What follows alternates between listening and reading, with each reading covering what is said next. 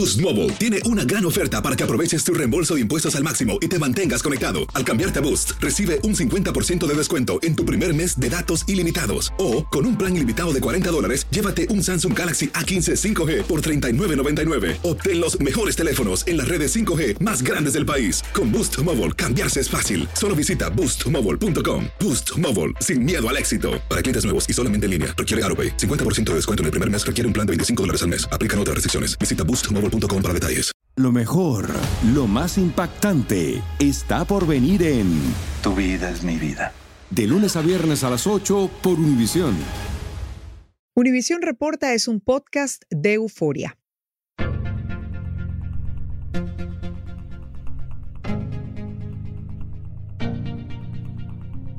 Ahora todos los ojos están puestos en Brasil, donde este octubre el expresidente Luis Ignacio Lula da Silva se presenta para tratar de desbancar al presidente Jair Bolsonaro. Las encuestas decían que Luis Ignacio Lula da Silva ganaría la presidencia de Brasil en la primera vuelta, pero su ventaja no fue suficiente y va a tener que enfrentar a Jair Bolsonaro en segunda vuelta. Proyecta un escenario muy cerrado para la segunda jornada electoral, en la que alguno de los dos deberá obtener el 50 más uno de los votos pues, para ser el nuevo presidente. ¿Cuánto van a pesar los escándalos de corrupción de Lula o, por el contrario, la alianza con la derecha de Bolsonaro? ¿Habrá participación masiva? ¿Cuál es el factor que podría definir los resultados? Hoy trataremos de dar respuesta a cada interrogante en compañía de un analista político de cara a los comicios del 30 de octubre. Brasil no ha sido una excepción en ese fenómeno que tenemos en todo el mundo, que es la polarización. Y la polarización lo que hace es que nos lleva a reemplazar instituciones por individuos. Es viernes 28 de octubre. Soy Eliangélica González y esto es Univisión Reporta.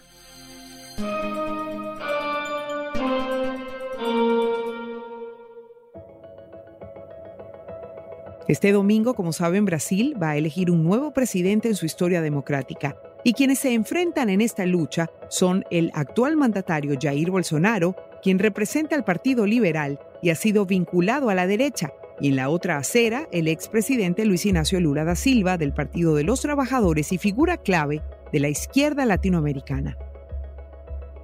Soy Eduardo Gamarra, profesor de Política y Relaciones Internacionales en la Universidad Internacional de la Florida. Es excelente estar con usted en el día de hoy porque necesitamos ayuda para entender lo que está pasando en la política latinoamericana.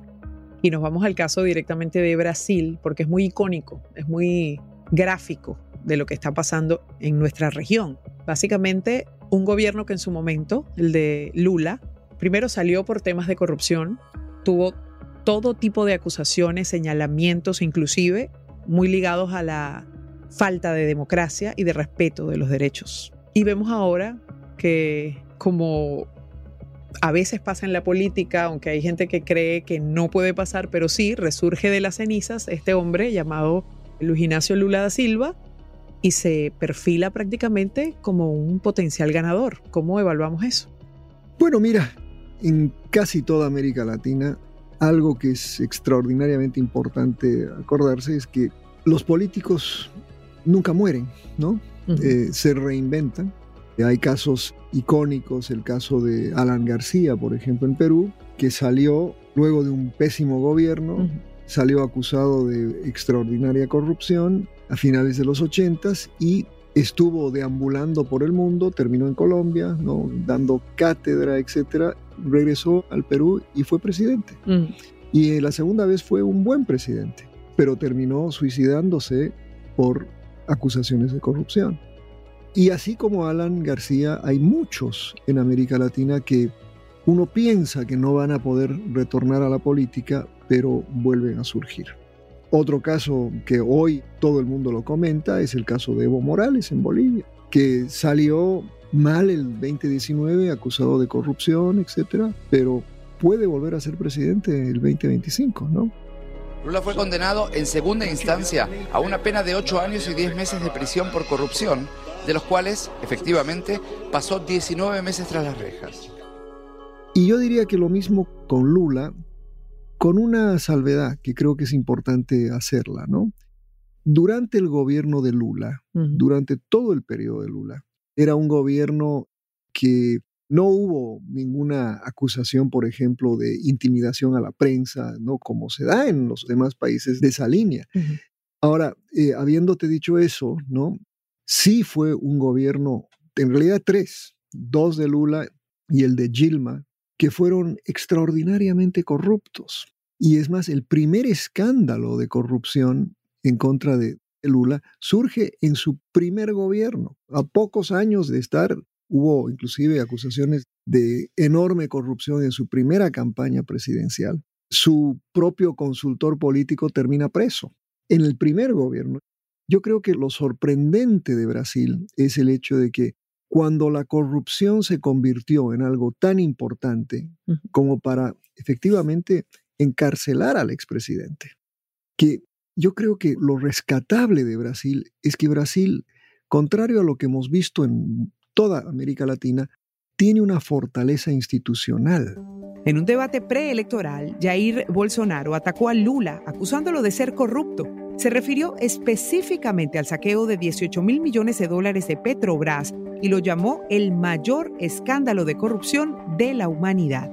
A Lula le tocó reconocer que hubo corrupción en la empresa petrolera estatal, pero aseguró que el hecho se descubrió gracias a la transparencia de su gobierno. ¿Será entonces que la gente no pondera la corrupción como lo más importante de evaluar cuando va a elegir? Porque sin duda estamos hablando de, sí, tal vez una persona que respetó derechos humanos, que no tuvo señalamientos severos por antidemocrático, más allá de las amistades que tenía, pero que pues la corrupción es igualmente mala, ¿o no? Sí y no.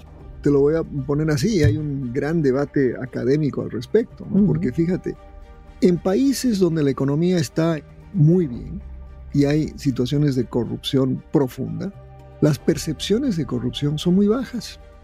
Pero sucede que cuando la economía no está bien y cuando hay escasez, entonces sí la gente se da cuenta de lo que está sucediendo en un contexto de su propia situación.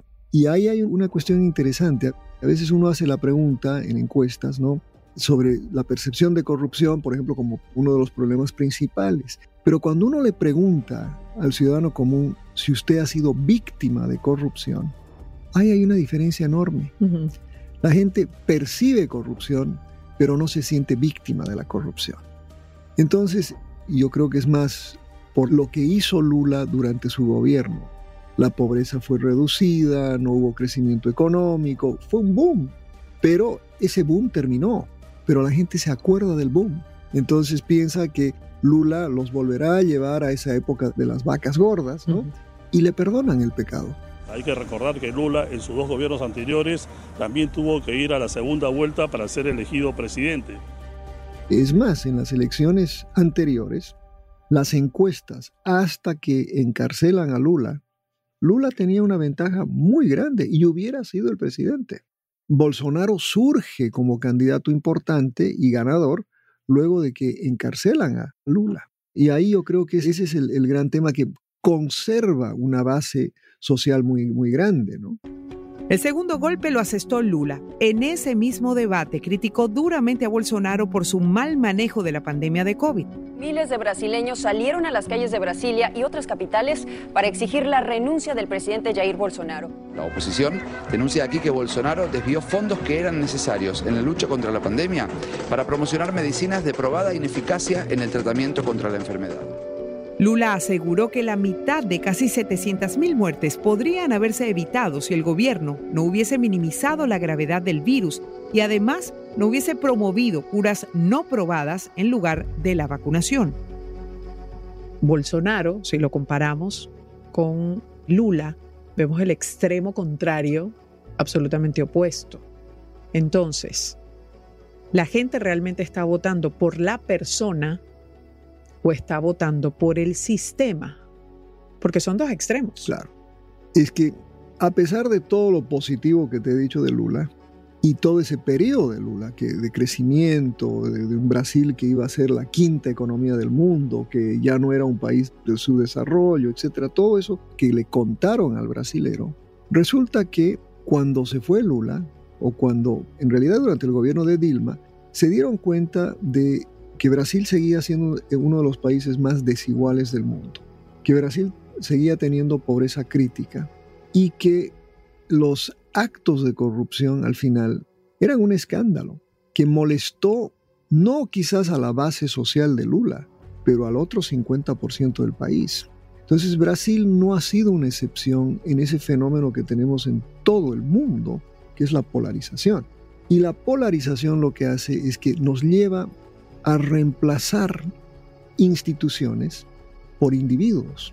Entonces, Lula es un caudillo brasilero, si tú quieres, pero surge un caudillo que representa toda esta cosa contestataria contra ese sistema que Lula creó, esa democracia que le dio lugar a, Lula.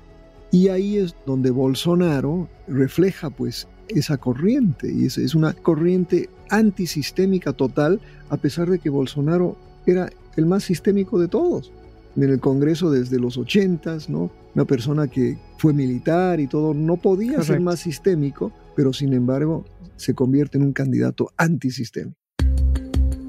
¿Cuáles son los factores que pueden ser determinantes en esta segunda vuelta? Lo revisamos al regresar.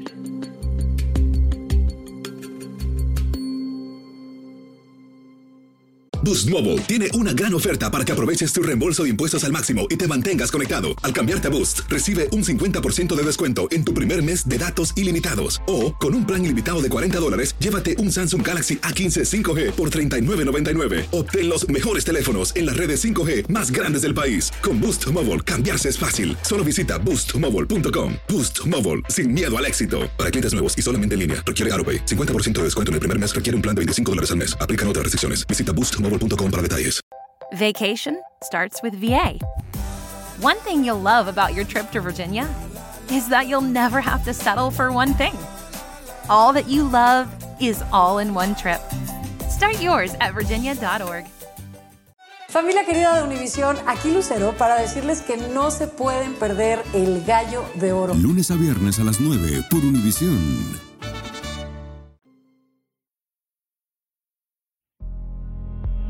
Hoy conversamos con el analista político Eduardo Gamarra sobre las elecciones presidenciales de Brasil, justo cuando una nueva encuesta de Datafola indicó que Lula da Silva cuenta con el 49% del apoyo de los votantes, mientras que a Bolsonaro lo apoya el 45%. El margen entre ambos es un poco más estrecho en comparación con los sondeos anteriores. Esos 11 puntos de diferencia que dieron las encuestas se achicaron, se acortaron y finalmente quedaron en apenas 5%, lo que permite prever que para esta segunda vuelta Lula parte con una ligera ventaja. ¿Qué espera usted que pase en estas elecciones? ¿Qué va a privar? ¿Qué va a pesar más? Más allá de las encuestas que se han equivocado mucho, por cierto. Sí, sí. Bolsonaro tiene muy mala imagen internacional. Quizás el error de Bolsonaro fue ligarse tanto a esa derecha internacional y sobre todo al expresidente Trump. Pero al final yo creo que lo de Bolsonaro, si uno hace un análisis más frío, sin la pasión de la que viven los brasileros, la economía brasilera no está en malas condiciones. Vemos que algunas de las políticas que él ha llevado a cabo en lo económico, pues no han sido del todo negativas y que entonces, toda esa campaña de que el brasileño está peor económicamente, pues mira, en el contexto latinoamericano no les va tan mal. Segundo, Bolsonaro en los pocos años que ha sido presidente logró construir una base social muy amplia, muy amplia y que ha logrado penetrar en muchísimos estados y lo demostraron los resultados. Él ganó en lugares donde no se pensaba que iba a ganar, Sao Paulo siendo uno de ellos tiene un poder rural que es muy importante y obviamente tiene una relación con grupos, digamos, de la industria que han logrado financiarle sus campañas y darle el apoyo que requiere. Entonces, yo creo que Bolsonaro ahora estamos viendo en estos últimos días que las encuestas se están pegando. Sí, correcto. En algunas ya está dentro del margen de error. Y eso hace que aquellos que hoy también están diciendo que Lula ha ganado la elección, ¿no? Probablemente deberían estar un poquito más preocupados, porque sí pienso todavía que Bolsonaro tiene una posibilidad de ganar. Entonces yo creo que el resultado será el que será, y más interesante es especular sobre qué hará cada uno Si gana Lula, ¿qué pasa? Si gana Bolsonaro, ¿qué pasa? Y ahí es donde creo que gran parte de la discusión tiene que ver con la realidad a la que se van a enfrentar, ambos. Una realidad, por ejemplo, imagínate que gane Lula, cuando tiene medio país gobernado por la oposición, un parlamento que no lo va a controlar y con eh, promesas electorales que ha hecho que van a ser difíciles de cumplir. Diferentes informes de Amnistía Internacional alertan sobre violaciones a los derechos humanos durante el gobierno de Jair Bolsonaro, ocurrido a través de su criticada gestión de la pandemia. Además, según la organización, el mandatario ha fomentado la desinformación, los ataques a la prensa y también el racismo y la exclusión social de las minorías tenemos que hablar de la participación de la gente también, porque eso igual es determinante. Si la gente se abstiene, hay gente que cree que eso es una forma de participar, eso es una forma de decir no estoy de acuerdo, o hacer lo que llaman un voto castigo. En este caso, Bolsonaro se enfrenta a ese voto castigo. ¿Qué cree usted que privaría, digamos, conociendo la mentalidad del brasileño en este momento? ¿Qué priva? ¿Qué es más importante? Otra vez el tema de las encuestas, ¿no? Más allá de la preferencia. Brasil es un país donde la percepción de inseguridad es alta, donde la percepción de que le va mal a la economía también es alta. Hay una percepción sobre todo extraordinariamente antisistémica, que es en realidad el tema que yo creo que más preocupa hoy, no solo en Brasil, en todo lado, pero si tú le preguntas al brasilero si cree, si confía, mejor dicho, en sus instituciones, no. Si les preguntas si confía en los políticos, peor. Y ese fenómeno está regado en todo el mundo. Es el colapso, lo que en la literatura de la ciencia política norteamericana se llamaba civic culture, la cultura cívica. Que era un país donde el norteamericano creía en sus instituciones. Creía un poquito menos en sus políticos, pero los respetaba y los veneraba y todo. Hoy, en todo el mundo, la institucionalidad democrática sufre, De, esto. Es innegable que existe una polarización fuerte en materia ideológica en la comunidad de Brasil. Esta es considerada la elección más polarizada de los últimos 33 años. Hay gente que se moviliza para votar porque odia a Bolsonaro. Entonces es un voto de absoluto rechazo que están saliendo a votar porque no es que crean que Lula es un gran tipo, pero están yendo a votar solo para que Bolsonaro no se reelija. Pero a la vez Bolsonaro genera la otra pasión. El voto de Bolsonaro es un voto que ha logrado copar a uno de los sectores de mayor crecimiento en ese país, que es el sector evangélico.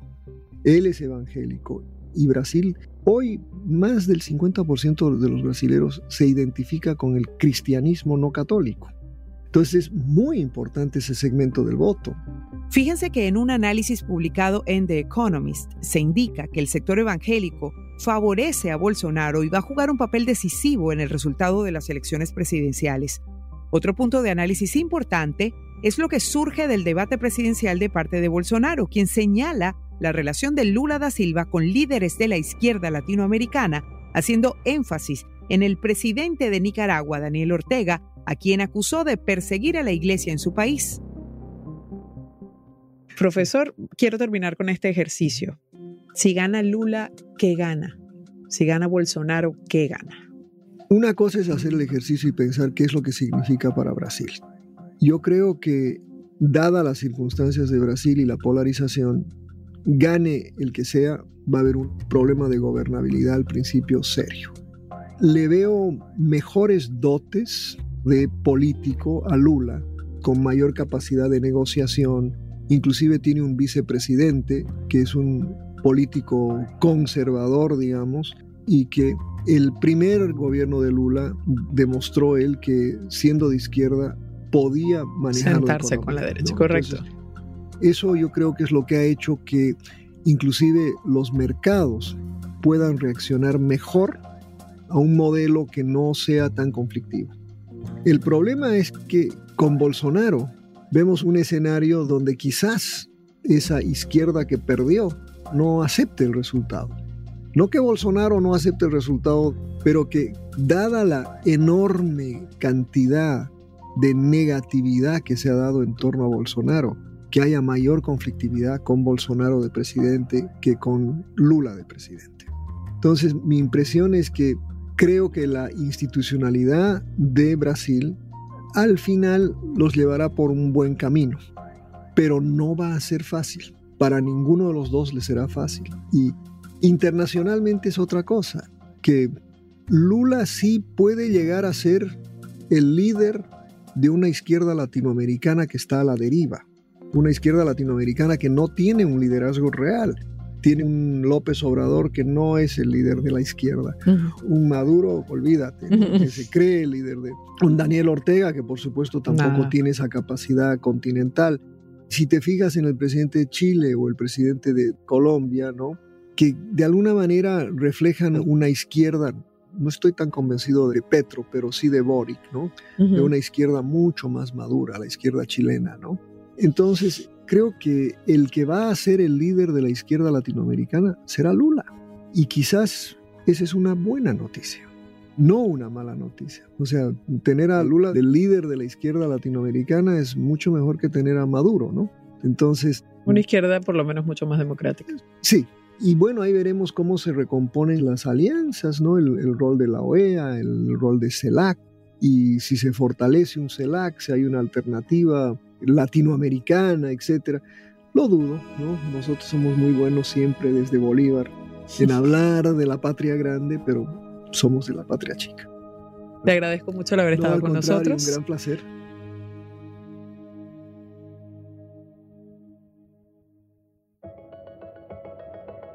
Para combatir las campañas de desinformación dirigidas a los votantes, las autoridades otorgaron al jefe electoral de Brasil el poder de moderar contenidos que se publiquen en Internet.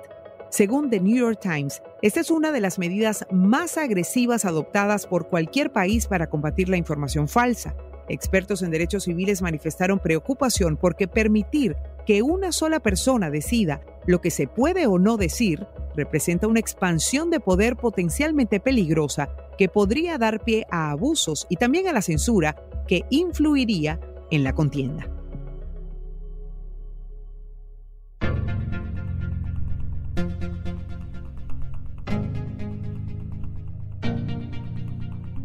Esta pregunta es para ti.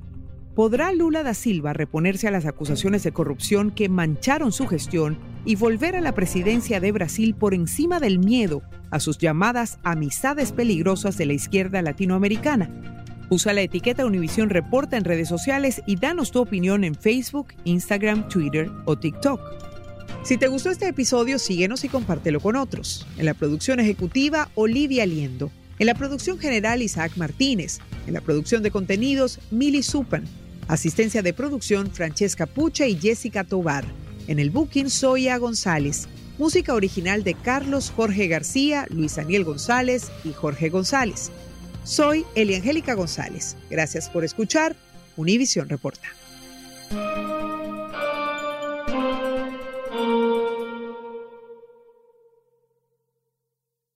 Boost Mobile tiene una gran oferta para que aproveches tu reembolso de impuestos al máximo y te mantengas conectado. Al cambiarte a Boost, recibe un 50% de descuento en tu primer mes de datos ilimitados. O, con un plan ilimitado de 40 dólares, llévate un Samsung Galaxy A15 5G por $39.99. Obtén los mejores teléfonos en las redes 5G más grandes del país. Con Boost Mobile, cambiarse es fácil. Solo visita boostmobile.com. Boost Mobile, sin miedo al éxito. Para clientes nuevos y solamente en línea, requiere AroPay. 50% de descuento en el primer mes requiere un plan de 25 dólares al mes. Aplican otras restricciones. Visita boostmobile.com para detalles. Dicen que traigo la suerte a todo el que está a mi lado. Y esa es mi mala fortuna. Basada en el clásico de Juan Rulfo, llega Univisión, El Gallo de Oro. Supongamos que la caponera puede inclinar la suerte a quien ella quiera. ¿Estás tardando en conquistarla? Con Lucero, José Ron y Plutarco Asa. Este gallo está cambiando la vida. En una historia legendaria de amor y azar.